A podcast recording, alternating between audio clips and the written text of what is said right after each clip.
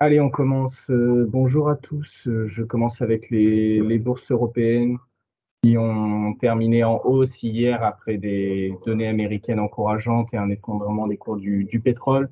Donc à Paris, on a un CAC qui a pris 0,43% à 7260 points. On a un DAX allemand qui s'est octroyé 0,36. On a un FTSE qui a avancé de 0,17 sous la pression du repli de Kingfisher notamment. Et on a un indice Eurostock 50 qui a terminé la séance sur une hausse de 0,48% contre 0,3% pour euh, le euh, Stock 600. Au niveau des secteurs, on a le repris du pétrole hein, qui a pesé sur les valeurs de l'énergie. On a Total qui a terminé lanterne rouge du CAC avec un recul d'un 75%. L'indice sectoriel a fait la pire performance des secteurs du stock 600. À noter qu'on a eu un plongeon hein, des cours du pétrole de quasi 4% en cours de séance, avec notamment le report de la réunion de l'OPEP qui devait initialement avoir lieu le 26 et qui est finalement programmé pour le jeudi 30. Euh, au niveau des valeurs, on peut noter Elior qui a annoncé euh, mercredi être de nouveau rentable au niveau de son activité, ce qui a fait bondir son titre de quasiment 6% et qui a fini en tête du SBF 120 et Interparfum qui a grimpé de plus de 5% parmi les meilleures performances avec un groupe qui annonce anticiper un chiffre d'affaires pour cette année en progression de 12 à 13%. Au niveau des US, on a la bourse de New York qui a fini en hausse également, alors que les investisseurs étaient optimistes sur l'hypothèse que la Fed aurait terminé son cycle de resserrement monétaire euh, destiné à contrôler l'inflation. Donc on a un indice Dow Jones qui a gagné 0,53, un S&P qui a pris 0,41, un Nasdaq qui a avancé de son côté de 0,46 points.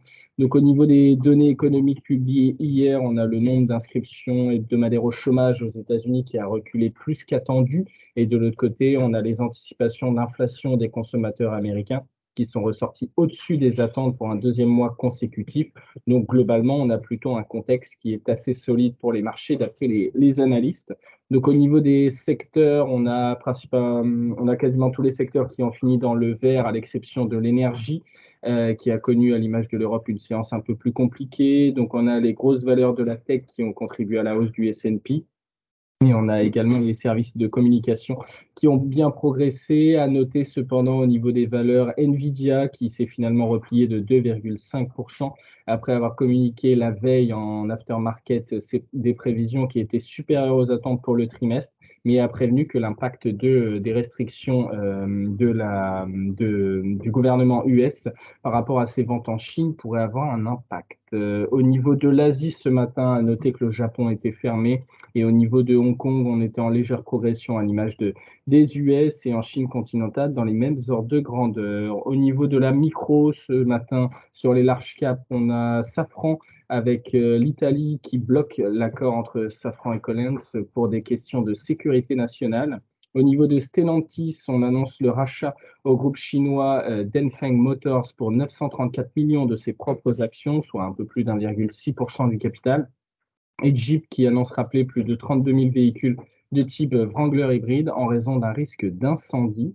Euh, sur EssilorLuxottica, on a une annonce d'un accord de licence exclusif avec Montclair qui comprend la conception, la fabrication et la distribution mondiale de lunettes Montclair. C'est un accord pour une durée de 4 ans avec une option de renouvellement automatique pour 5 années supplémentaires.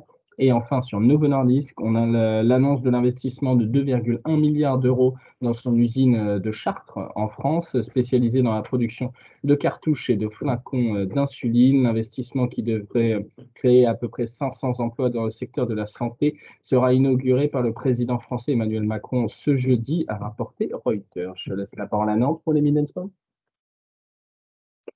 Bonjour à tous. Ce matin, je commence avec le secteur de l'agroalimentaire. LDC a publié des résultats semestriels solides, marqués par une bonne progression de la marge opérationnelle.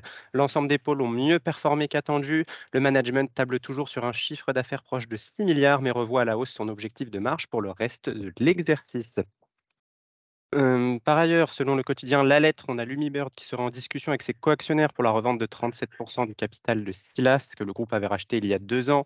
En effet, faute de pouvoir s'imposer face à Safran qui avait racheté les 63% restants du capital. en effet, Lumibird se serait donc résolu à sortir. Et enfin, Eutelsat, comme prévu, réunit ses actionnaires ce jour pour une assemblée générale. C'est tout pour Nantes ce matin.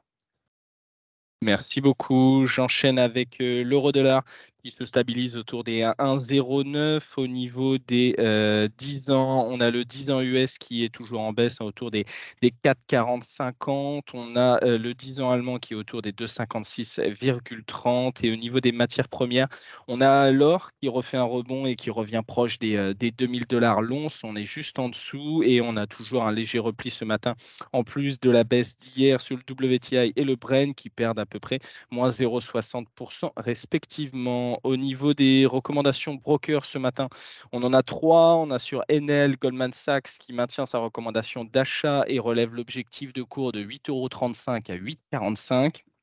Sur RWE, on a JP Morgan qui maintient sa recommandation de surpondérer avec un objectif de cours qui est relevé de 54 à 58 euros.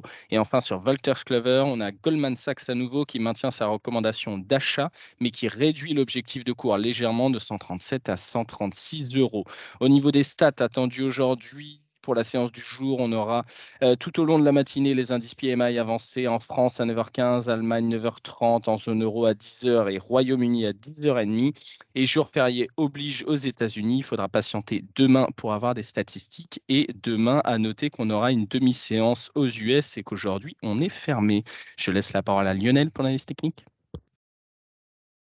Oui, bonjour. Euh, des séances plus calmes hein, cette semaine que la semaine dernière avec euh, des, ce qu'on appelle des dojis, c'est-à-dire des petites amplitudes journalières et puis des clôtures en général à peu près au milieu euh, de la séance du jour. Donc, on, va dire un ralentissement de la hausse à ce stade, pas de correction encore. Euh, pour euh, parler de correction de retracement, peut-être qu'on observera ce qui se passera par rapport à la moyenne mobile 10 jours haussière, hein, sur laquelle il y a eu des points de contact il y a une dizaine de jours de ça. Euh, c'est ce qui permettra peut-être de savoir si on a un retracement ou pas vers la zone des 7100, le support suivant. En attendant, tant que la moyenne mobile des jours est haussière, elle se rapproche des 7002 dorénavant, euh, on peut considérer euh, de rester dans ce régime de, ralentissement de la hausse, mais de hausse tout de même, avec pour résistance 7365 sur le CAC. Bonne séance. Merci Lionel, bonne journée, bonne séance à tous.